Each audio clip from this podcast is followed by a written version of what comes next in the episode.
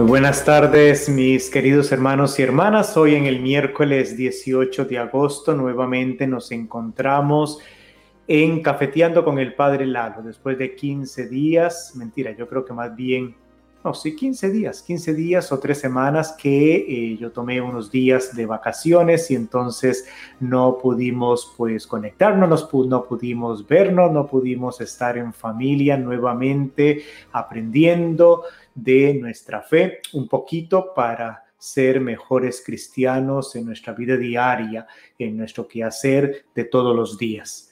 Un grato saludo de parte mía. Eh, es un gusto estar con ustedes nuevamente, realmente de corazón. Ya les extrañaba y pues nos encontramos acá para responder dos preguntas el día de hoy. La primera que voy a unir como cuatro o cinco preguntas que me llegaron y de ahí responder una sola y después otra en la segunda parte. Pero no vamos a iniciar sin antes eh, ponernos en la presencia de Dios, invocar su espíritu y que nos acompañe en este ratito que vamos a estar juntos. Por eso desde donde usted se encuentre, vamos a decir en el nombre del Padre, del Hijo y del Espíritu Santo. Amén.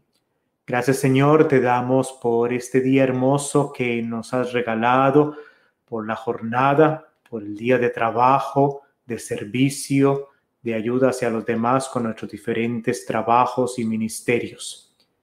Gracias por tu infinito amor, por tu misericordia Gracias por los medios de comunicación que nos permiten llegar a tantos hogares y a tantos lugares. Gracias Señor porque también nos das la inteligencia, la ciencia para crear la medicina, para podernos también curar, para poder también cuidarnos unos con otros, para poder seguir valorando el regalo de la vida que tú nos has regalado. Te pedimos que envíes tu Espíritu Santo sobre nosotros para que podamos comprender tu fe poquito a poco, para poder ser mejores esposos, mejores esposas, mejores papás, mejores hijos, mejores vecinos, mejores trabajadores, mejores cristianos, mejores fieles a tu palabra. Te pedimos y te ponemos en tu presencia aquellos que estén enfermos, aquellos que estén en un momento de, dificultad, de situación económica o psicológica o de situación personal importante que requiera de tu ayuda, Señor.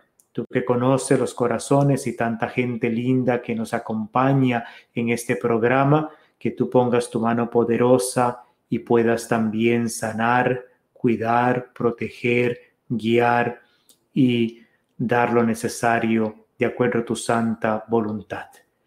Y quedamos reunidos en el nombre del Padre, del Hijo y del Espíritu Santo. Amén. Bueno, ha sido un gusto permanecer con ustedes. Eh, no tengo ningún comentario ahorita en el canal de YouTube Vamos a ver en la parte de eh, Facebook. Voy a bajar el volumen acá porque me estoy oyendo a mí mismo. Martita García, veo que estás conectada junto con Carmen Arevalo. Un saludo fraternal. Ahí vi que Alfredo está en Puerto Rico con el programa de San Francisco Construye, ahí ayudando junto con los eh, recién frailes que han hecho votos, que están haciendo una semana de misión allá en Puerto Rico, reconstruyendo casas que fueron pues afectadas desde el huracán que algún par de años estuvo por allá. Eh, un saludo y están ellos en nuestra oración. También vemos que Maribel Castillo, aquí de la parroquia y coordinadora del programa Matrimonio, un proyecto de Dios de todos los domingos a las 8 de la mañana por Facebook Live y también por la Radio Unida aquí local de Triangle, Virginia. Es un saludo, un fuerte abrazo. Y Marta, bueno, que había escrito también, dice, bienvenido, Padre Lalo. A Elena Portillo, un saludo, gracias por estar en sintonía. Blanca Castro, un saludo. Y eh, son los mensajitos que tengo. Sé que en verano mucha gente anda paseando, mucha gente anda visitando gente linda, querida, amistades.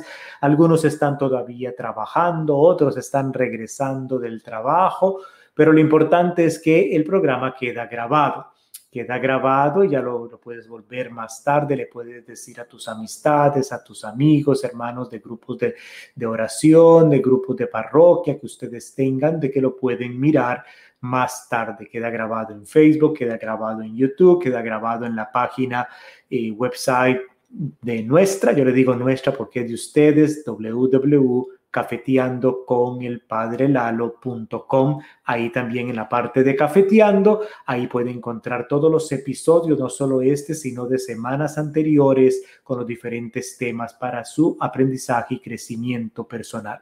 Un saludo en YouTube. Tenemos a Silvia Lamos, dice, bienvenido de vuelta. Espero que haya pasado un buen tiempo con su familia. Bendiciones. Sí, pasé un lindo momento con mi familia. Pasamos unos días de vacación en la montaña, visitamos a mi hermana que trabaja por allá y pues a regresar y otra vez de nuevo en el trabajo, en el ministerio, en, los libros, porque tengo que seguir escribiendo la tesis doctoral y pues aquí estamos para el servicio de ustedes. Marixa Cruz, un saludo, bendiciones, gracias Marixa también a ti. Bueno, Carmen Arevalo ha escrito también, dice, buenas tardes, Padre Laro. Bueno, después seguimos viendo los mensajitos antes de responder las preguntas, tomar cafecito, y este es cafecito de Costa Rica que me regaló mi hermana, chorreadito, no es en máquina, sino chorreado con la bolsa y agua caliente. Y está sabroso. El café de la tarde, que como buen costarricense siempre tenemos, siempre con un gallito, decimos nosotros con un taquito de algo, un gallito de picadillo, de papa o de arracache o de eh, papaya verde que se hace en picadillo o un panecito o algo, pero bueno, yo para mantener la dieta, café sin azúcar, sin leche, sin crema, café negro fuerte. Así es como me gusta. Bueno, entonces vamos a desde decía que en la pregunta 1 que yo he realizado he puesto como un combo porque habla de la misma temática, pero que voy a abarcar un poquito para poder responder varias preguntas, o sea, matar varios pájaros con la misma piedra. Entonces, la primera pregunta es, ¿qué diferencia existe o hay entre ángeles buenos y ángeles malos? Pero también llegaba otra pregunta que decía, ¿los niños al morir se convierten en angelitos? Y después otra persona me preguntó, ¿Dios tiene un ejército? ¿Tiene soldados?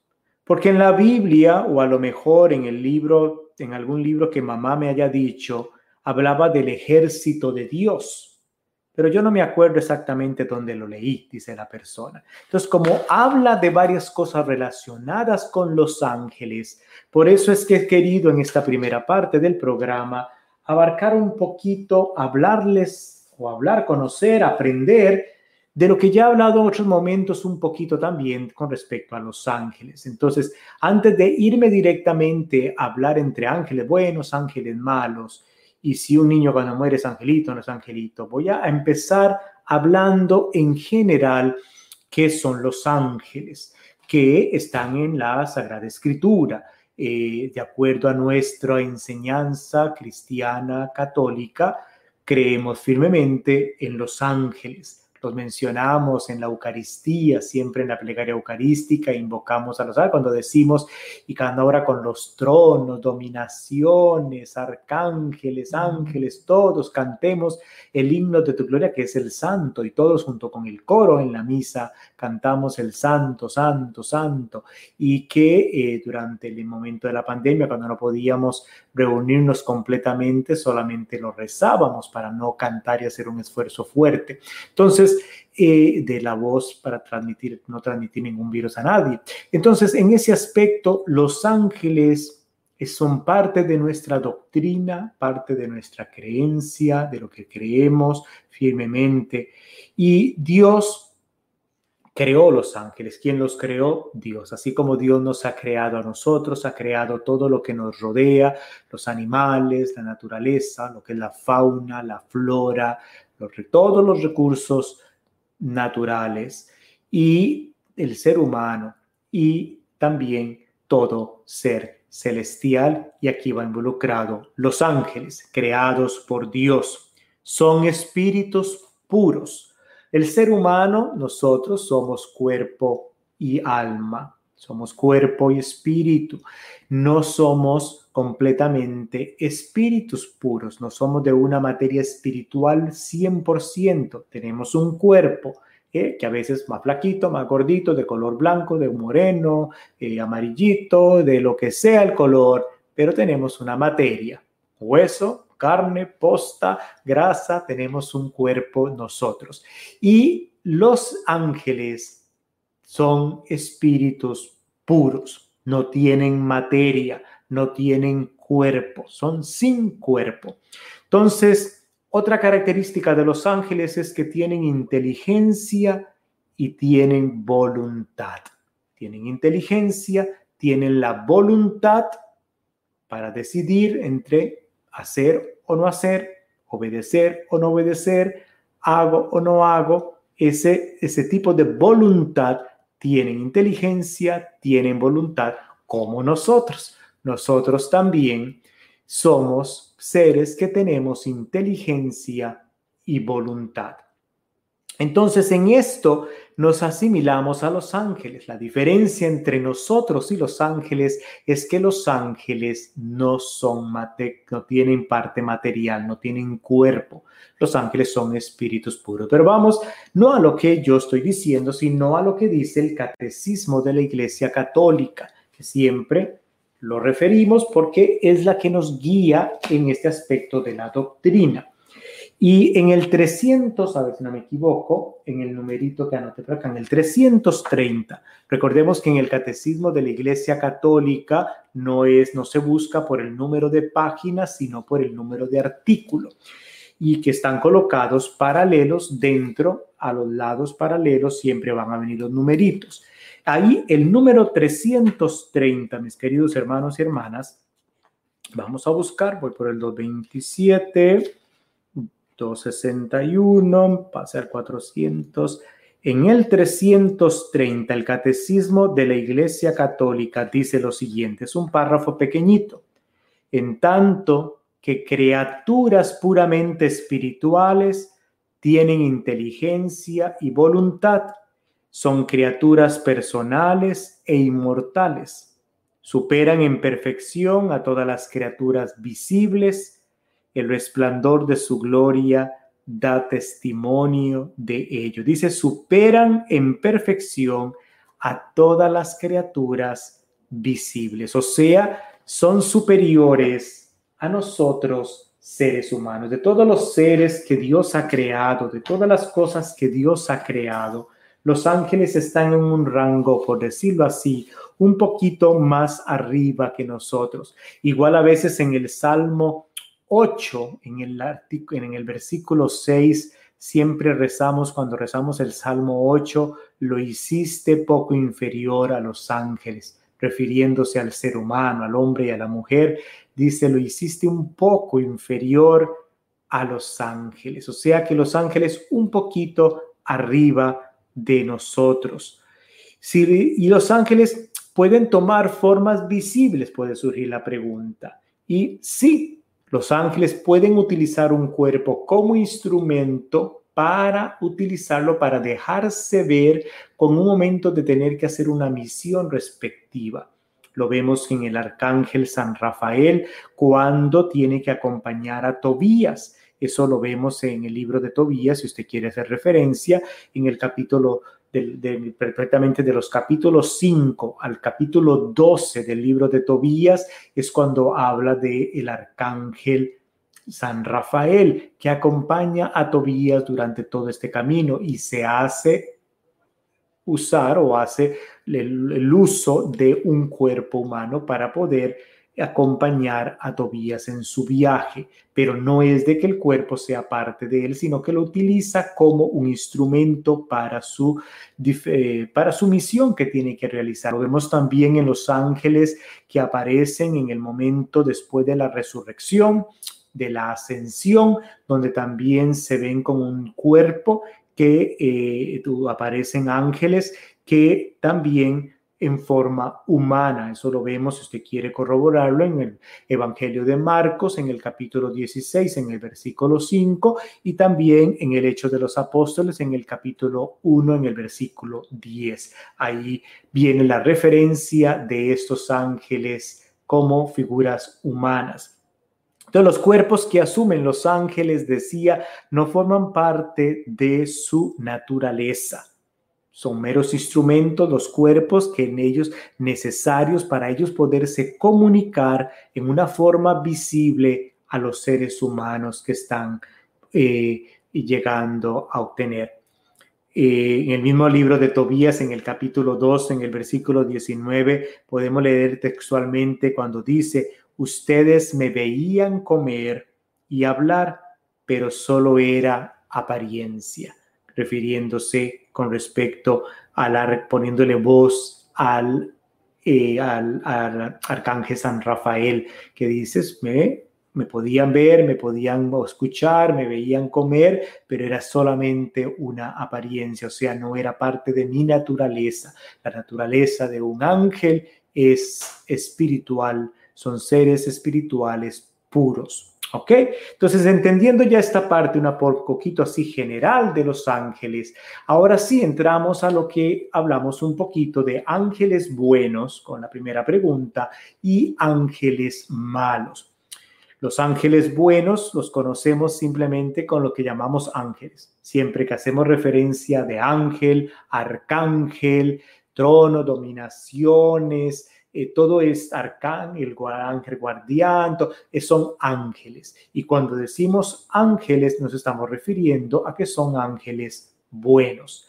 Cuando hablamos de ángeles malos, ¿a quienes nos referimos? Nos referimos a los enemigos prácticamente de Dios. Y eh, que es el diablo, como le quieran llamar, o Satanás, o Lucifer, y aquellos que le siguieron a él. Esos son todos los que son ángeles malos. Bueno, a ver, porque a veces pueden llegar mensajes de parte de ustedes. No, no es para mí directamente, de la parroquia, un email que contestaré después. Entonces, en este aspecto de los ángeles buenos y de los ángeles malos, de ninguna manera tenemos que quitarnos de nuestra cabeza, Dios ha creado o se, ángeles malos. Dios es la bondad infinita, la bondad con mayúscula.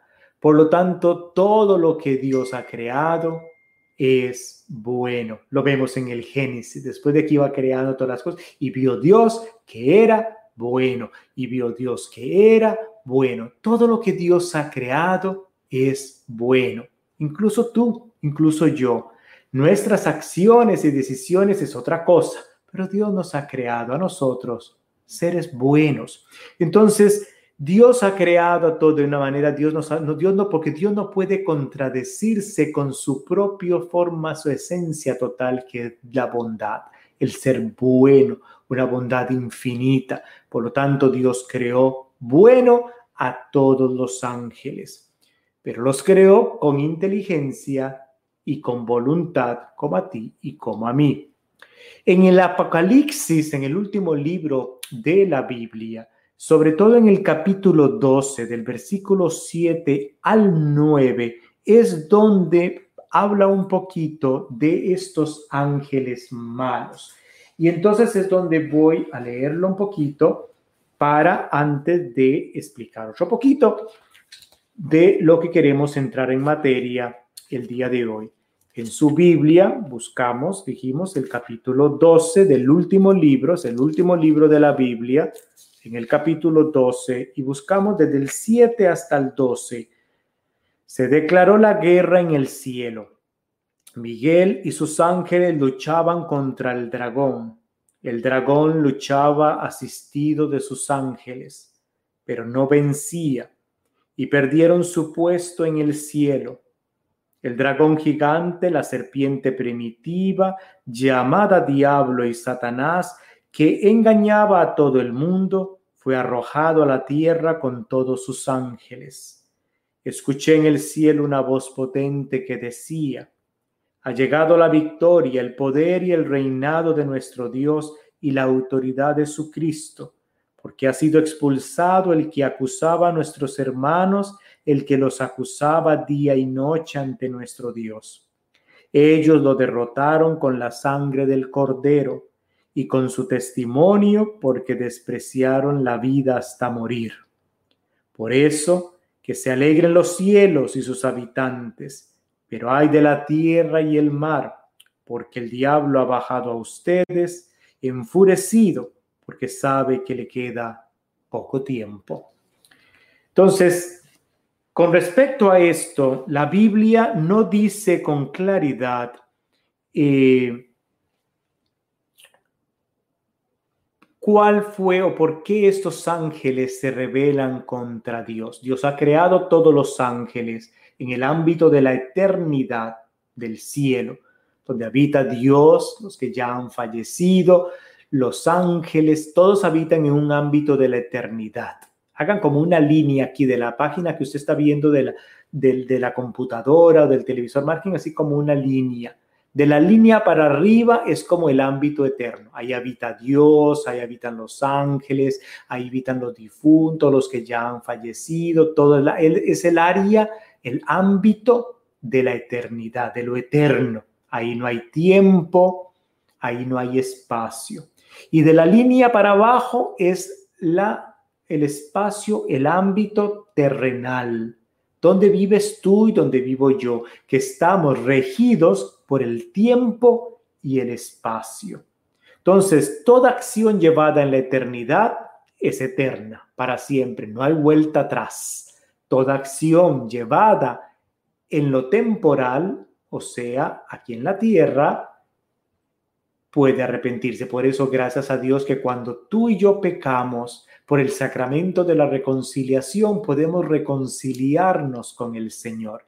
Nos da la oportunidad de poder retractarnos, de poder perder, perdón, de pedir perdón al Señor y entonces recobrar la amistad perdida con Dios. Pero en el ámbito todo de la eternidad, cuando un ángel le dice no a Dios, se lo está diciendo en el ámbito de la eternidad. Y en el ámbito de la eternidad no hay tiempo, no hay espacio, es un eterno sí o es un eterno no, no hay vuelta atrás. Entonces, en la Sagrada Escritura no dice por ningún lado por qué fue que este grupo de ángeles se no querían amar a Dios, no querían obedecer a Dios.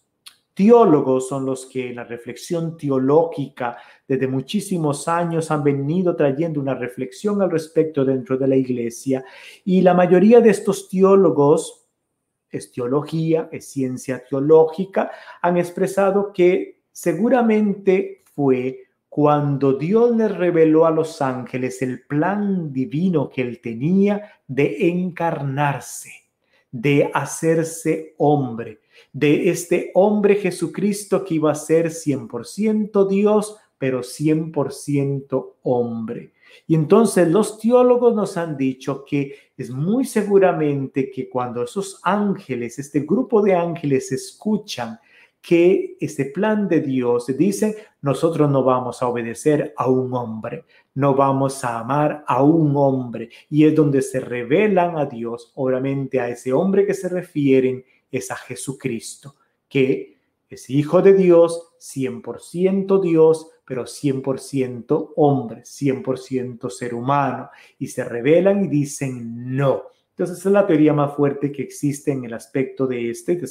ya sabremos de esto cuando estemos cara a cara con Dios. ¿eh? Y Él nos confirme o nos diga, no fue así, no era así, más o menos pegaron un 80%, un 90%. Cuando estemos cara a cara enfrente a Dios es cuando sabremos completamente todo. Por el momento, misterio, hay teoría, teología, un poquito, pero no con 100%.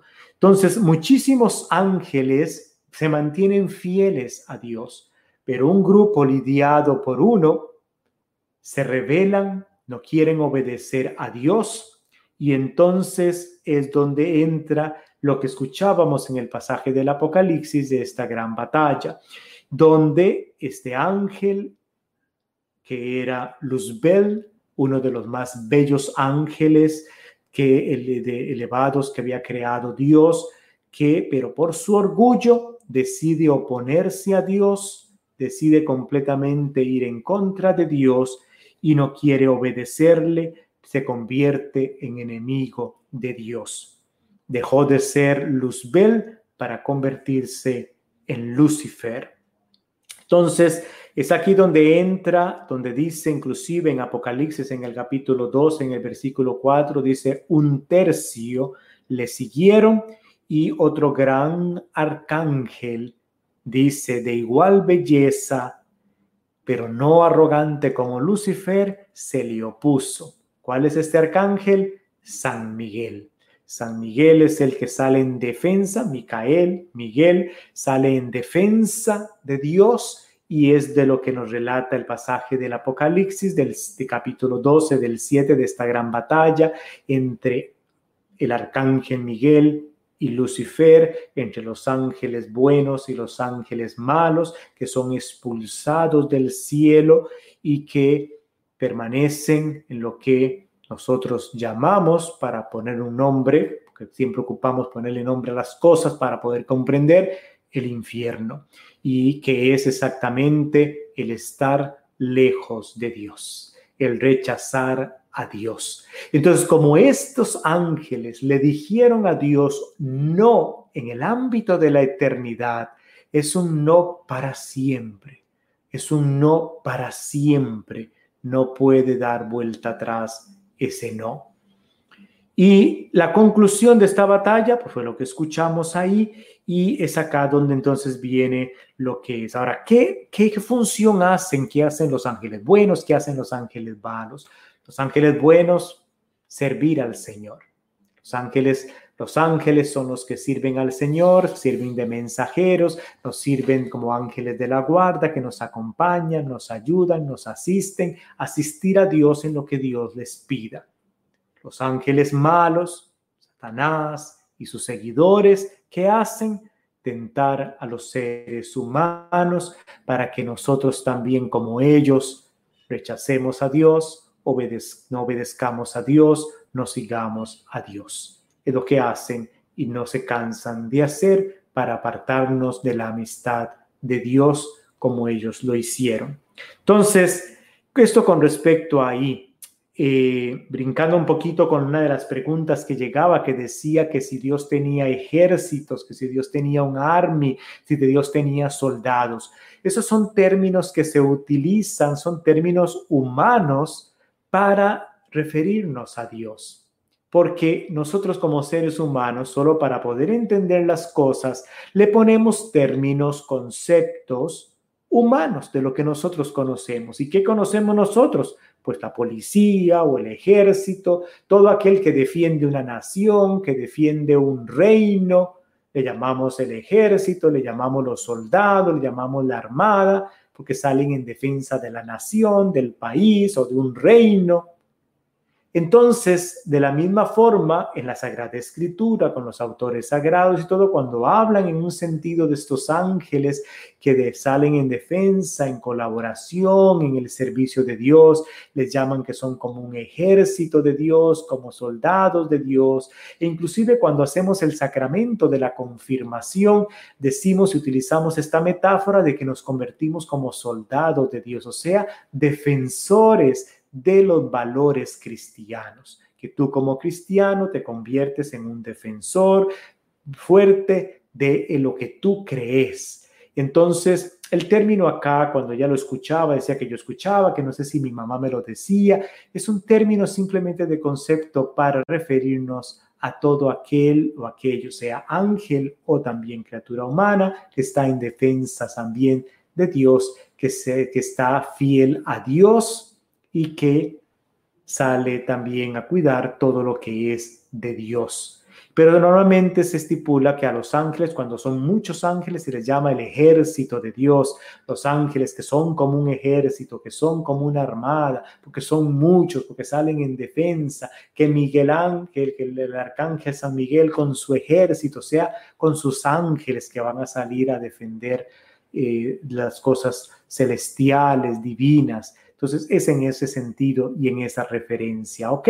Recordemos que son conceptos humanos, eh, palabras con, una terminología nuestra para entender algo sobrenatural.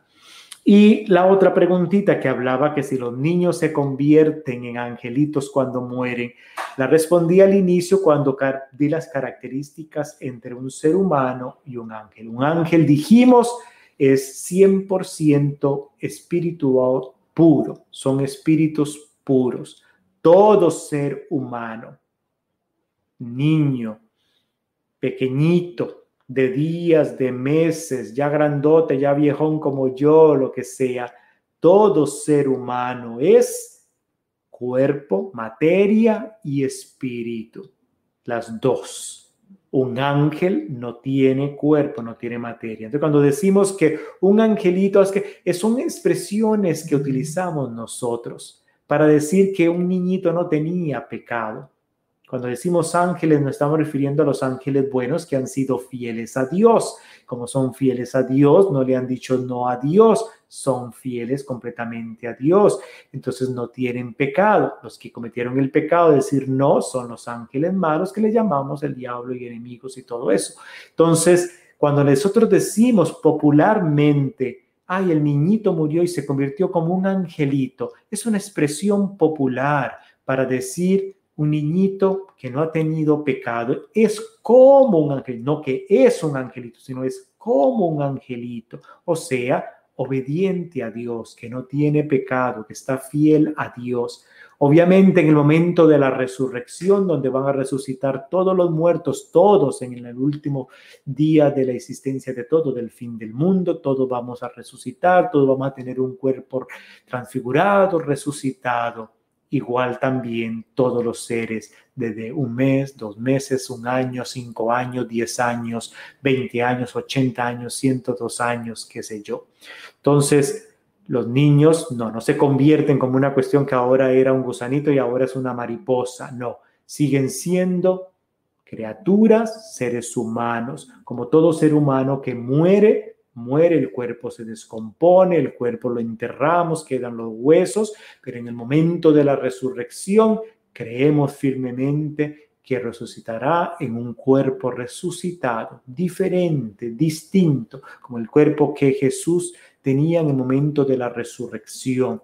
Desde ahí todo fallecido, sea niño, sea adolescente, sea adulto, no importa la edad, no importa el tiempo de muerte y pero no es de que se convierte en un angelito. ¿Ok? Entonces espero que ahí haya podido yo pues responder a estas tres preguntas que las respondí en un solo momento, las dos, hacer como decir, tres pájaros hemos dado con una misma piedra. Voy a poner estos apuntes por aquí.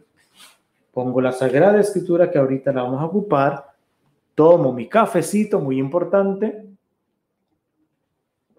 que se me está enfriando. Y mientras tomamos cafecito, vamos a revisar aquí, pues en Facebook, que nos, quién, quién está por aquí. Elizabeth Paredes está conectada.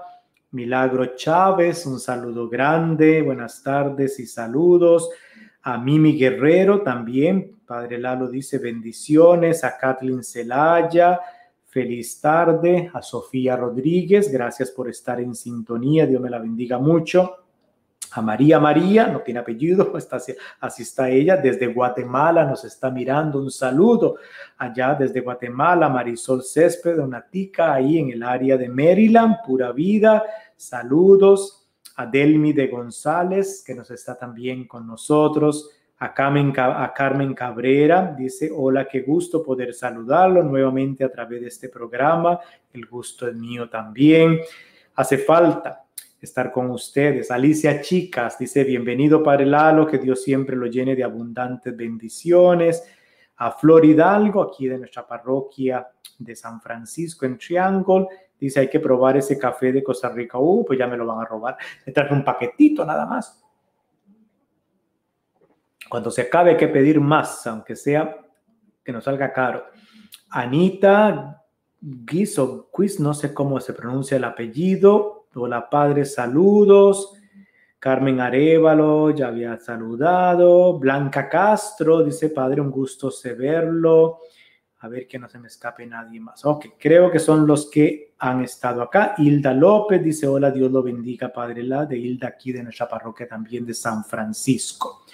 Bueno, un saludos a todas y a todos nuestros amigos. Compartan esta página, transmitamos a otras personas. No solamente tomamos cafecito, también aprendemos de las preguntas que ustedes se mandan. Y han mandado, gracias a Dios, varias preguntas que nos van a servir para unos dos o tres programas del futuro. Bueno, la más difícil, bueno, aquí tengo otra pregunta, dice, esta es muy importante y la ha hecho mucha gente, y si usted nunca se la ha preguntado, quizá ahora va a decir, mira, qué interesante. Dice, si la Virgen María parió, ella utiliza la palabra parió, nosotros decimos dio a luz para que suene un poquito más bonito, pero sí, París dio a luz o parió a Jesús, igual que todas las demás mujeres, ¿no perdió la virginidad entonces? ¿Tenía Jesús cordón umbilical? ¿Quién se lo cortó? Esta es la pregunta con respecto a María. Entonces, aprovechando un poquito, y ustedes saben muy bien que cuando viene una pregunta así, entonces yo aprovecho para meterle un poquito más, para aprender un poquito más, esa es la idea. Entonces, recordemos que nosotros adoramos únicamente a Dios. Esto no hay vuelta de hoja. Adoramos únicamente a Dios. Nos arrodillamos únicamente delante de Dios. Por eso en la Eucaristía nos arrodillamos en frente de Jesús sacramentado, presencia real. Jesús que se hace presente, Dios 100% y nos arrodillamos. La único momento en que tú te arrodillas que no sea delante de Dios es Viernes Santo en la liturgia de la adoración de la cruz, nada más, pero es porque es el signo de salvación pero el resto del año, el resto de eventos litúrgicos y todo nos arrodillamos delante únicamente de Dios. Adoramos únicamente a Dios. A la Santísima Virgen María, a los que ya consideramos que están en la presencia de Dios, que llamamos santos y santas, les veneramos. Es muy distinto. Les veneramos les recordamos con cariño, les respetamos, los admiramos, les vemos como modelo a seguir, ejemplo de vida, pero hasta ahí. Son intercesores, interceden por nosotros. Y entre todo este grupo de criaturas, de seres humanos que tienen ese rango, María sobresalta. ¿eh?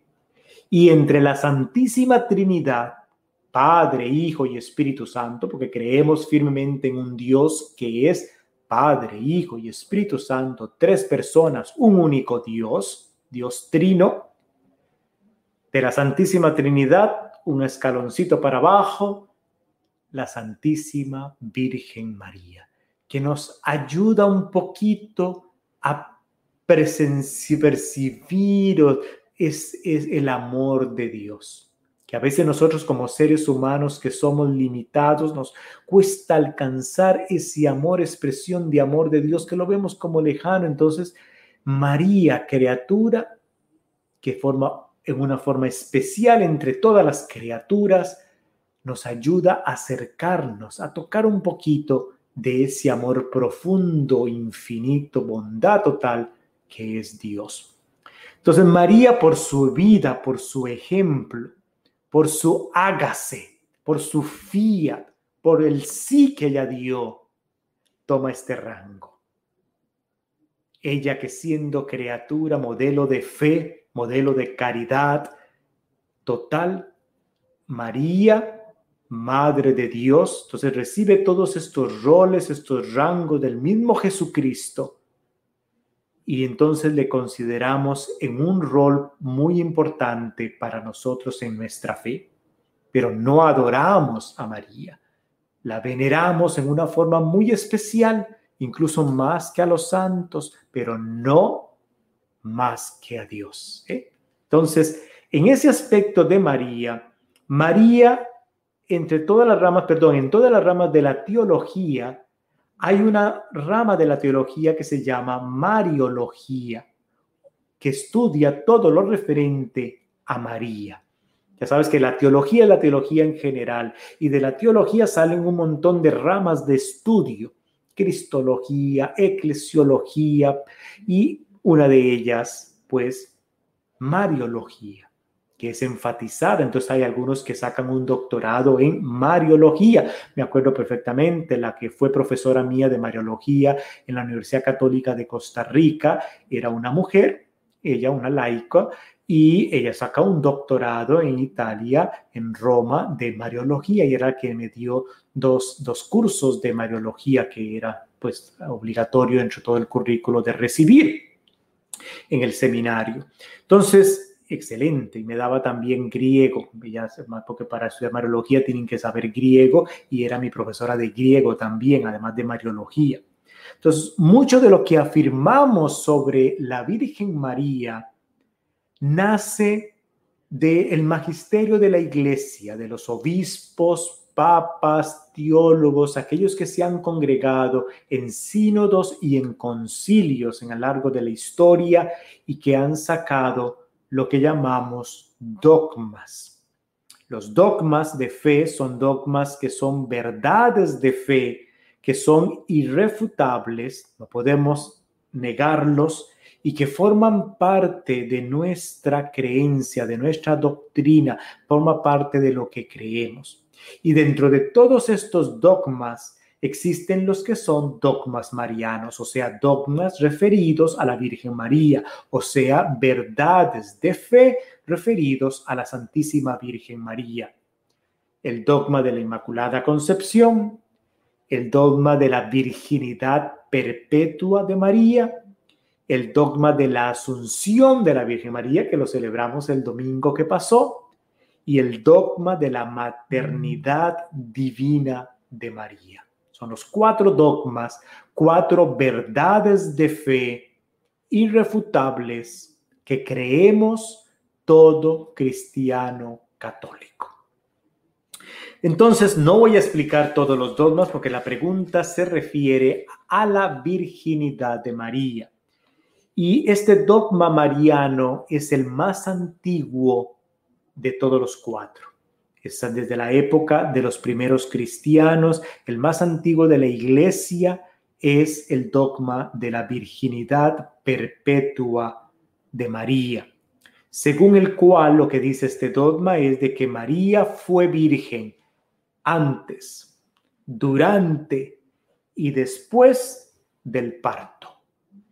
Es lo que dice el dogma mariano de la Virgen María, esta verdad de fe, que María fue virgen antes del parto, en el parto y después del parto. Afirma la real y perpetua virginidad e incluso en el acto de dar a luz al Hijo de Dios hecho hombre aún en el momento del parto que María está dando luz. Me acuerdo cuando explicaba nuestra teóloga, eh, que me, se me ha olvidado el nombre, pero ya hace 20 y resto de años, eh, que Dios nos dio Mariología, que hablaba que, entonces decían, pero cosas cómo salió Jesús del vientre de María, cómo fue eso, cómo nació. Bueno, los teólogos lo que hacen es tratar de explicar de cuestiones, son misterios de Dios, es un misterio de Dios. Para Dios no hay nada imposible. Digo, fue como el transmitir como la luz que pasa como por medio de una tela vibre que luz, como entonces ella explicaba como una tela que la luz está el sol acá y los rayos de luz traspasan esta tela y llegan a este lado, que así como los rayos de luz traspasan esta tela, Jesús traspasa la vagina de María y sale a la vida, al otro lado, del vientre al mundo. Entonces, eh, preguntaremos a Dios exactamente el cómo y todo. A veces nosotros en nuestra fe queremos que, entender todas esas explicaciones para todo aspecto. Y es aquí donde María nos sirve de gran ejemplo, de gran modelo, Cuando el ángel le dice, vas a ser la madre de Dios. No he tenido nada con José, ¿qué pasó? No empieza a hacer ese montón de preguntas, sino, o sea, aquí está la sierva del Señor. Hágase en mí según tu palabra. Es lo que llamamos el silencio de Dios Estoy preparando un tema muy lindo sobre esto en un retiro que le voy a dar de mujeres allá en Albuquerque, New Mexico. Y si hay alguna que está escuchando, porque yo sé que algunas de ellas mira este programa, allá voy a estar primero Dios a mediados de septiembre dando un retiro junto con el padre José Luis eh, y me toca dar este tema, el silencio de Dios.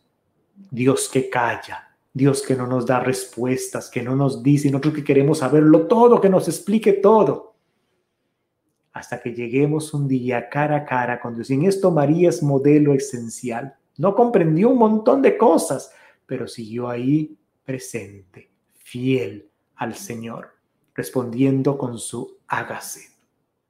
Entonces, en el concilio de Constantinopla, en el concilio que se lleva a cabo en el 553, se le otorga a María el título Virgen Perpetua, que en griego es Epartenos. A María se le da este título ya desde el 553 porque ya se le venía dando desde siglos antes.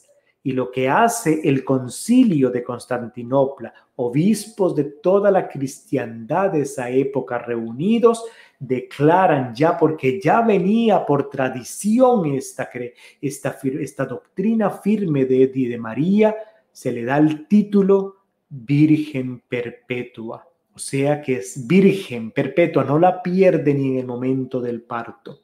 Tanto Tomás de Aquino, teólogo grande de nuestra religión católica, enseña en su doctrina de la Suma Teológica 1328.2 que María dio el nacimiento milagroso de Jesús sin apertura del útero. Incluso dice sin perjuicio para el imen. Esta doctrina ya era un dogma desde el cristianismo primitivo, desde el cristianismo primitivo, desde las primeras comunidades cristianas, ya venía esa creencia fuerte de la virginidad de María. No es algo que sale de la noche a la mañana, de una manga de un obispo, de un papa, sino viene ya desde la tradición con mayúscula de la iglesia, desde las primeras comunidades cristianas. Escriben sobre ellos grandes doctores de la iglesia como San Justino Mártir, Orígenes, el Papa Pablo IV lo reconfirma en el 1555 con en el concilio de Trenta, se vuelve, perdón, de Trento, se vuelve a reafirmar lo que se había dicho en el concilio de Constantinopla en el 553, en el 1555 en el concilio de, Trento se vuelve a reafirmar para, aquellos que tenían alguna duda con el, eh, el documento Cum Quarundam del 7 de agosto de 1555. Entonces, mis queridos hermanos, la escritura sabemos que menciona, y usted me dirá, pero en la escritura habla de que los hermanos y las hermanas de Jesús, recordemos muy bien, eso está en Mateo 13, 55. Sabemos muy bien que el término hermano y hermana en la Sagrada Escritura enfoca lo que es una tradición antigua desde el origen de la tradición cultural hebrea, aramea, de, esas, de los países de Oriente e inclusive de África. Hace dos años que estuve en África y que tengo grandes amistades de africanos. No solamente se le dice hermano y hermana aquel que es de sangre completamente nacido del mismo papá y la mamá, sino que se le dice hermana y hermano inclusive a los primos, a las primas, a los primos segundos o a un ser querido cercano. Yo soy muy cercano a una familia africana y para ellos, ellos me llaman, ellos los que son los hijos de los señores, me llaman hermano, soy su hermano. Inclusive hay una anécdota porque estaba, ellos son morenos, son africanos y la vecina estaba y, y él quién es, dice, es mi hermano Lalo. Y ella se, se le vio en la cara, dice, pues este es blanco y el otro ellos son negritos, como que es hermano, porque no entendían de por qué me estaba diciendo hermano y, para ella, para el Señor y la señora, soy como el hijo. No es como, si no me llaman hijo, me llaman hija, a si fuese una mujer, sino en el sentido es porque culturalmente para ellos no es un sentido de solamente de sangre que nació de mí solamente. Esto es muy cultural nosotros somos de Occidente, no lo vemos, entendemos porque no somos de esa cultura fuerte, de la cultura de Jesucristo, de la cultura que fue escrito este pasaje, se está referido no a hermano de sangre, no a hermana de sangre. Y eso lo vemos en el eh, Catecismo de la Iglesia Católica, ahí se deja muy bien estipulado en el número 500. Y lo voy a leer para que no quede duda y de que son inventos míos está en el Catecismo de la Iglesia Católica, en el número 500, repito, donde habla de este aspecto. 500. A esto se objeta a veces que la escritura menciona a unos hermanos y hermanas de Jesús. La iglesia siempre ha entendido estos pasajes como no referidos a otros hijos de la Virgen María. En efecto, Santiago y José, que se les dice hermanos de Jesús en Mateo 13, 55, son los hijos de una María discípula de Cristo, que se designa de manera significativa como la otra María en Mateo 28, 1. Se trata de parientes próximos de Jesús según una expresión conocida del Antiguo Testamento, de tradición cultural que así se hacía. Entonces, así está explicadito. Yo espero que me hayan comprendido un poquito el dogma de la virginidad perpetua de María. Y entonces con la otra parte de la pregunta que hablaba si Jesús tuvo ombligo, ¿cómo era? Que decía, déjeme ver. ¿Tenía Jesús cordón umbilical? Yo diría sí. ¿Quién se lo cortó? ¿Quién no se lo cortó? Mire, son detalles y a veces los jóvenes son los que preguntan estas cositas. Nos quedamos ahí como cuando dice la palabra del camello que pasó por el hilo y nos quedamos y hacemos, nos hacemos bola, como un camello va a pasar por medio de una aguja y todo eso. Y se nos olvida el mensaje que el, el, sagrado, el, el, autor sagrado quiere transmitir. Nos quedamos enfocados, ver cómo metemos el camello en la aguja y se nos olvida cuál es el mensaje que el autor sagrado quiere transmitir con esa metáfora que está diciendo en este aspecto me puedo quedar enfocado si había ombligo umbilical o no había ombligo umbilical, si había una enfermera ahí o no había una enfermera. Estamos hablando que fue hace dos mil años. No fue un hospital, no habían doctores, no habían tres enfermeras a un lado, ni siquiera una partera, no se sabe, no dice, la Sagrada Escritura no dice en ese aspecto nada. ¿Quién se lo cortó? ¿Quién no se cortó? Yo creo que cuando vayamos al cielo, tomaré mi tacita de café, y junto a María, aquí la tenemos presente en esta imagen linda de la Inmaculada Concepción, nos sentaremos con María y cafetearemos con María y le preguntaremos, María, cuéntenos cómo fue el parto con Jesús. A ver, había ombligo umbilical, ¿quién se lo cortó, María? Tú misma te inclinaste y te hiciste, José lo cortó, ¿con qué lo cortaron? Cuéntenos, ¿con un cuchillo, con un palo, con qué? ¿Cómo hicieron? ¿Cómo lo desinfectaron? Yo le preguntaré con una tacita de café cuando esté en el cielo junto a María. Un momento que ojalá Dios me conceda por mi falla y por mis pecados, por la misericordia de Dios, confío que sí, de ese día, preguntarle muchas cosas a María, muchas cosas a Dios. Tendremos toda la eternidad para conversar con ella y que ella nos cuente ya a lujo y detalles todo ese montón de curiosidades que a nosotros nos cuestiona y nos preguntamos y nos enfocamos. Entonces, con este traguito de café, terminamos nuestro programa. Un gusto que hayan estado conmigo esta tarde. Primero Dios, nos vemos de hoy en 15. Recuerde que nos vemos cada dos semanas por el, como dicen, hace un programa viejo que existía cuando yo era pequeño, por el mismo canal y por la misma hora. Por Facebook Live, por YouTube Live, o por la página de www.cafeteandoconelpadrelalo.com, siempre aquí para aprender más de nuestra fe, de mi casa a tu casa. Gracias por acompañarme. Voy a despedirme primero de los amigos de Facebook porque los tengo comparados con otra cuestión acá. Por eso tienen una imagen más linda porque tengo una cámara especial con los de Facebook Live y es directo con el iPad. Y entonces a ellos, y esta silla que hace un ruidazo, vamos a desconectarlos primero para después, pues, terminar con eh, YouTube. Vamos a ver. Y ahí estamos clausurando. Hasta luego, Dios me los bendiga. Y con ustedes, mis queridos amigos de YouTube, ha sido un gusto estar con ustedes. Dios me los bendiga en el nombre del Padre, del Hijo y del Espíritu Santo. Amén. Se les quiere muchísimo. Cuídense mucho. Si no se han vacunado, vacúnense. Dios me los bendiga.